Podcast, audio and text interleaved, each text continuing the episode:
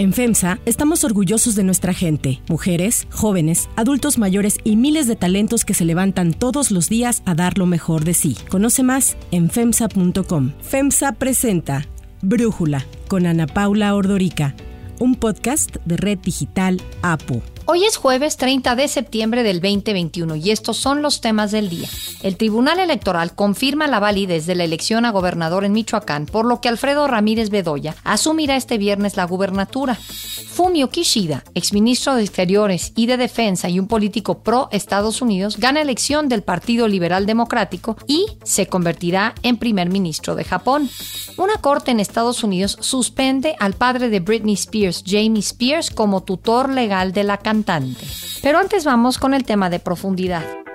En el caso del feminicidio es muy poco, es la disminución, o sea, se ha mantenido si tomamos como antecedente noviembre del 18. La situación en materia de feminicidios es tan grave en México que hasta el presidente Andrés Manuel López Obrador ha tenido que reconocer el problema. De acuerdo con organizaciones civiles y agrupaciones feministas, durante los dos primeros años del actual gobierno ha habido alrededor de 12 feminicidios diarios en promedio en México. Y este año la situación no ha mejorado. Hace una semana, la secretaria de Seguridad Ciudadana, Rosa Isela Rodríguez, informó que tan solo en agosto se registraron 107 asesinatos de mujeres en México que fueron clasificados como feminicidio, la cifra más alta registrada en este gobierno y en los primeros ocho meses del 2021. Este delito ha mostrado un repunte del 8%. Y es que estos datos son solo una pequeña parte de lo que representa ser mujer en México. Con la llegada de la pandemia de coronavirus y el confinamiento, el número de denuncias por violencia contra la mujer aumentó. Sin embargo, es un tema que le cuesta mucho trabajo, al parecer, al presidente López Obrador. Esta semana dijo que el movimiento feminista comenzó apenas hace dos años y afirmó que se formó para oponerse a su gobierno. Estos movimientos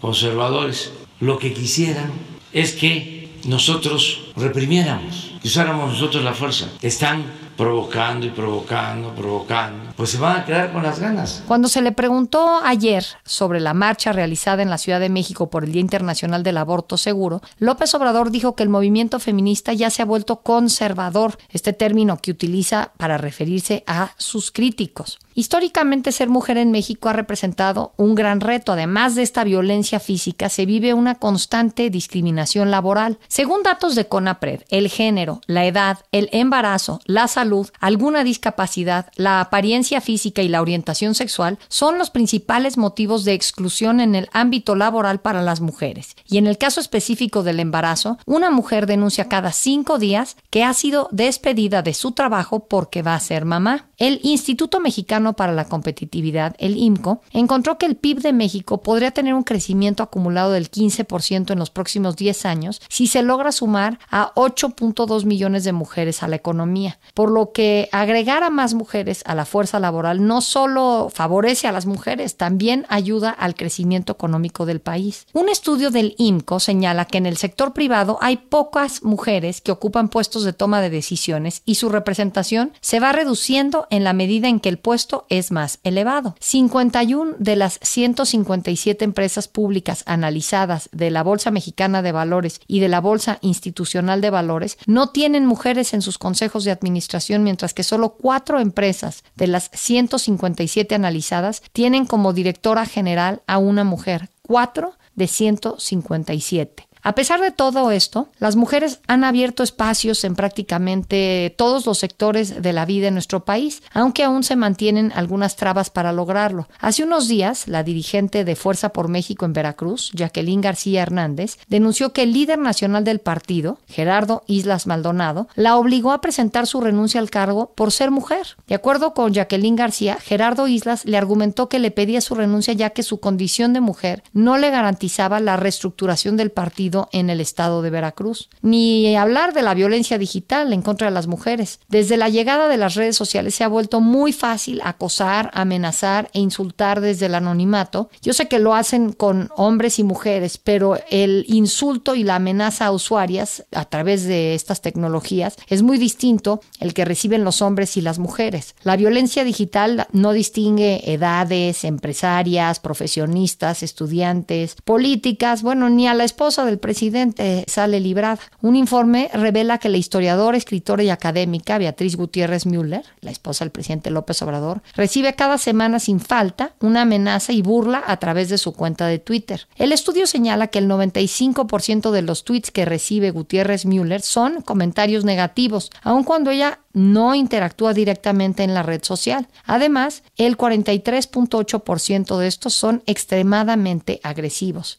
Una situación similar es la que enfrentan otras mujeres como la escritora Denise Dresser, quien por expresar sus opiniones sobre el actual gobierno es víctima constante de ataques por parte de grupos afines al presidente López Obrador. Para Brújula, el académico y analista Sergio Aguayo nos pone en contexto este tema. Acabamos de presentar una investigación sobre el trato que reciben por Twitter eh, las doctoras Denise Dresser y Beatriz Gutiérrez Müller. Analizamos 8.200 tweets enviados durante julio de este año y lo que encontramos es que hay un ataque sistemático a las doctoras independientemente de lo que digan. En el 95% de los mensajes va una carga de rencor y de odio, buena parte de la cual se debe simplemente a su género. Eh, es decir, no importa lo que digan, serán criticadas. En ese sentido, eh, lo que sostenemos es que la empresa Twitter tiene una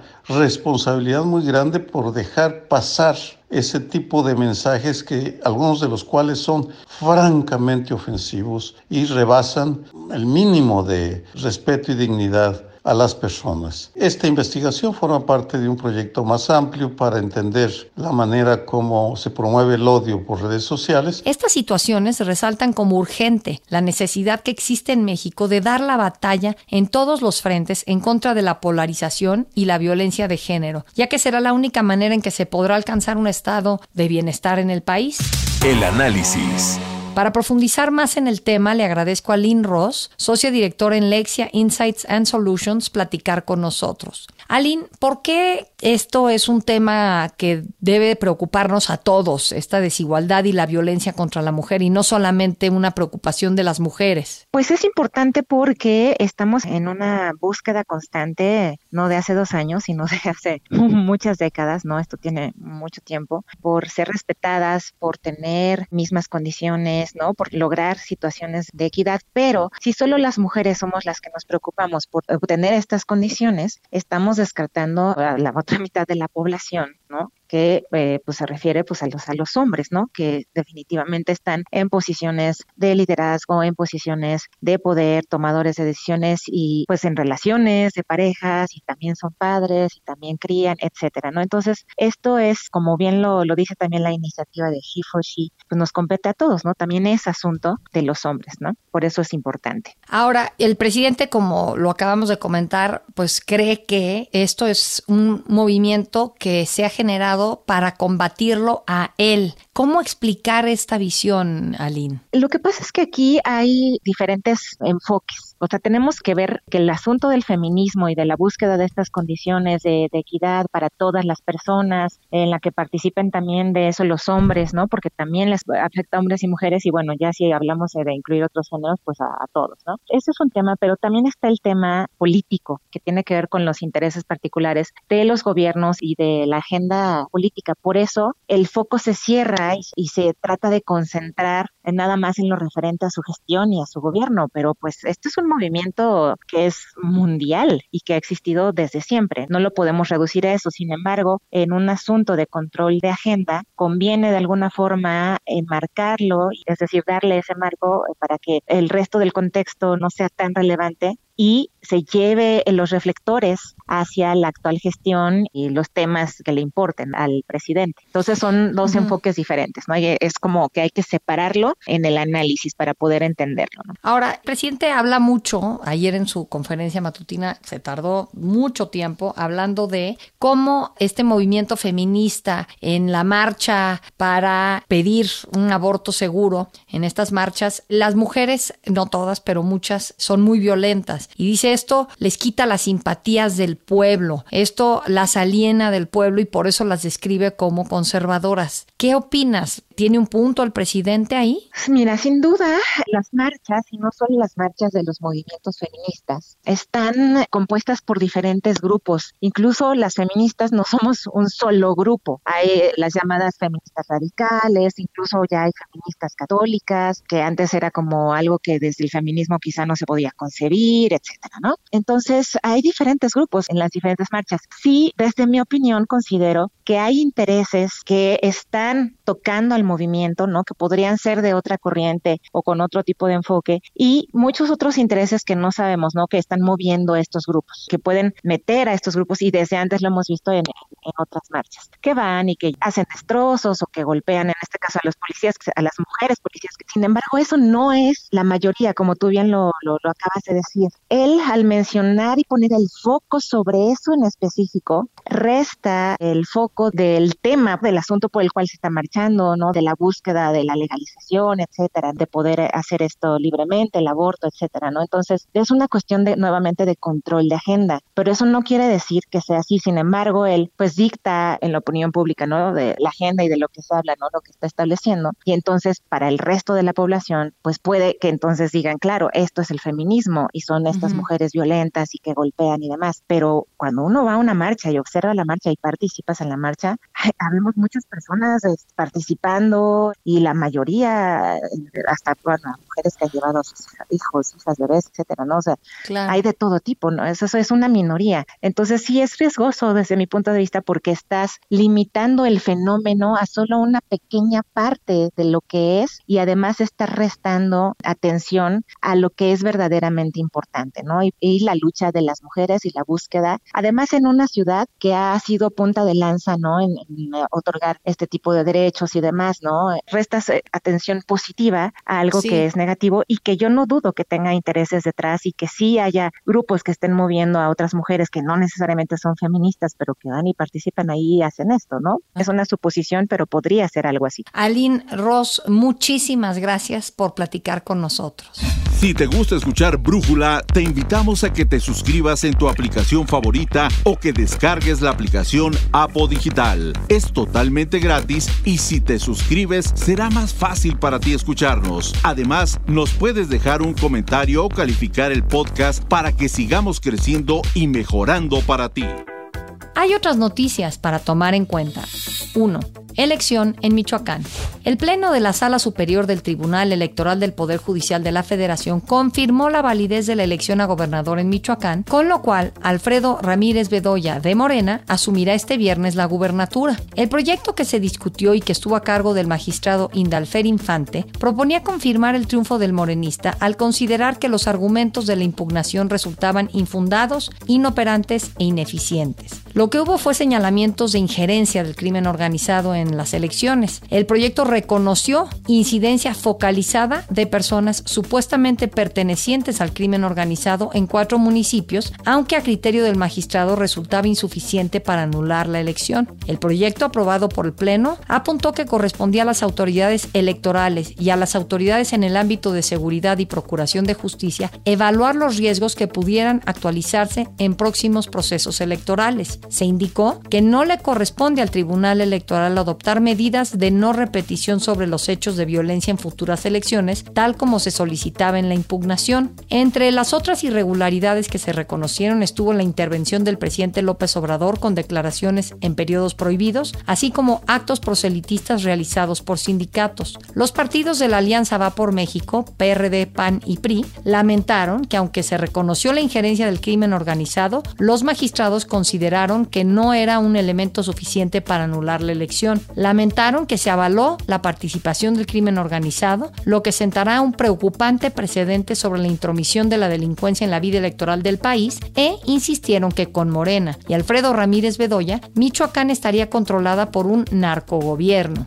Este es el análisis que para Brújula realiza Juan Jesús Garza Onofre, investigador del Instituto de Investigaciones Jurídicas de la UNAM. Lo que vimos en la sala superior del Tribunal Electoral fue algo que ha venido siendo muy congruente en su línea jurisprudencial. Al momento en que la mayoría de los magistrados y las magistradas prefirieron validar el triunfo del candidato Alfredo Ramírez Bedoya en el estado de Michoacán, parecería que la nulidad de una elección, de una gran elección a nivel gobernatura, incluso a nivel titularidad de algún poder ejecutivo, lo cierto es que la van a entender como la última respuesta posible. Queda claro que a pesar de que eh, distintos grupos parlamentarios, preponderantemente el PRD, habían aclamado una clara y evidente injerencia de la delincuencia organizada, probar este tipo de cuestiones y demostrar que realmente se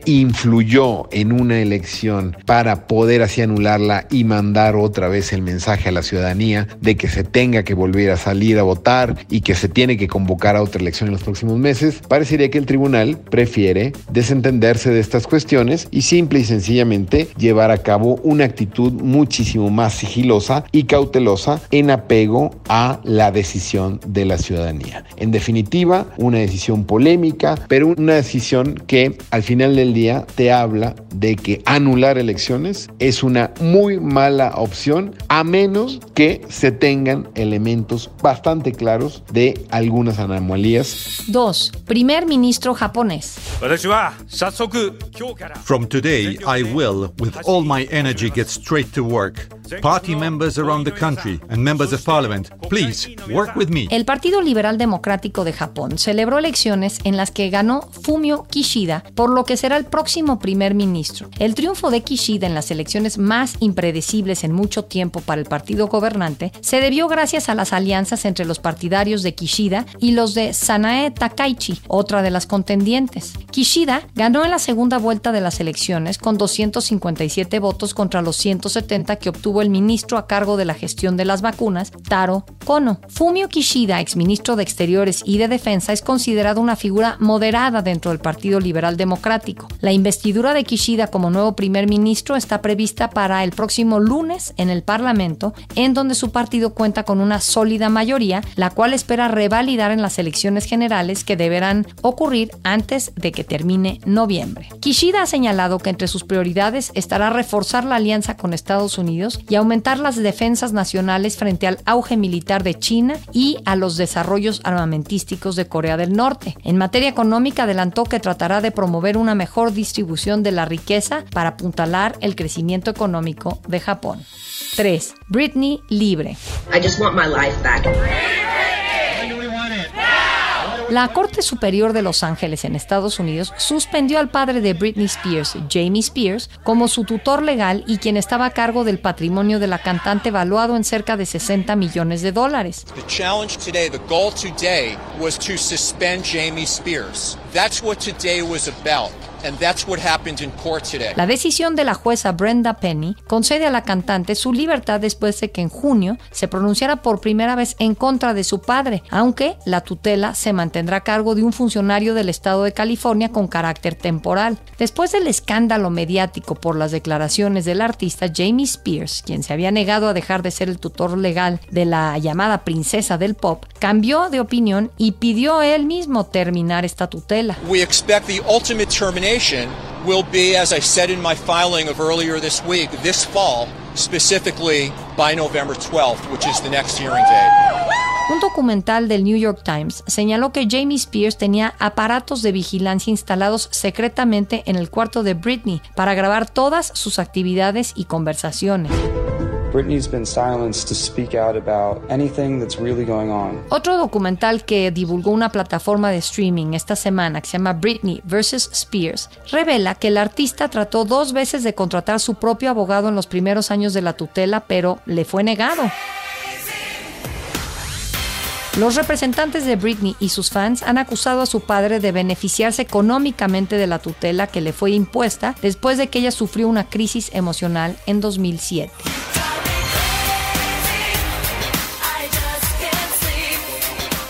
Yo soy Ana Paula Ordorica. Brújula lo produce Batseba Feitelson. En la redacción, Ariadna Villalobos. En la coordinación y redacción, Christopher Chimal. Y en la edición, Omar Lozano. Yo los espero mañana con la información más importante del día. Oxo, Farmacias ISA, Cruz Verde, Oxo Gas, Coca-Cola FEMSA, Invera, Torrey y PTM son algunas de las muchas empresas que crean más de 245 mil empleos tan solo en México y generan valor como parte de FEMSA. FEMSA presentó Brújula con Ana Paula Ordorica, un podcast de Red Digital APO.